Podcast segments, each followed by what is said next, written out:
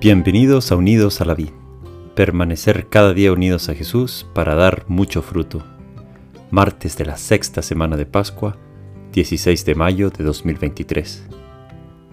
Lectura del Santo Evangelio según San Juan, capítulo 16, versículos del 5 al 11. Leeremos un extracto. En aquel tiempo dijo Jesús a sus discípulos, Ahora me voy al que me envió, y ninguno de ustedes me pregunta, ¿a dónde vas? Sino que por haberles dicho esto, la tristeza les ha llenado el corazón. Sin embargo, les digo la verdad. Os conviene que yo me vaya, porque si no me voy, no vendrá a vosotros el Paráclito. En cambio, si me voy, lo voy a enviar. Palabra del Señor. Gloria a ti, Señor Jesús. Cuando un ser querido dice que se va a ir y no va a volver, se nos llena el corazón de tristeza. El corazón humano no está hecho para estar separado, tanto físicamente como también por la muerte. Las personas que queremos las queremos tener cerca, queremos que tener algún tipo de contacto, pues así el corazón no está hecho para estar separado de los que quiere, todo lo contrario, busca estar cerca de las otras personas que queremos y estar en comunicación. Conozco muchas familias que por estudios, trabajos u otras necesidades tienen que estar separadas. Y he visto que buscan constantemente, a pesar de la separación, estar en contacto, verse seguido a través de la tecnología o si es posible en persona.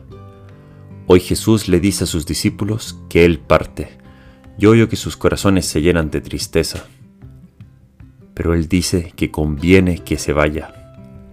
Imaginémonos a Jesús que nos ama tanto, que quiere estar siempre con nosotros y ha dado su vida para pasar la eternidad con nosotros.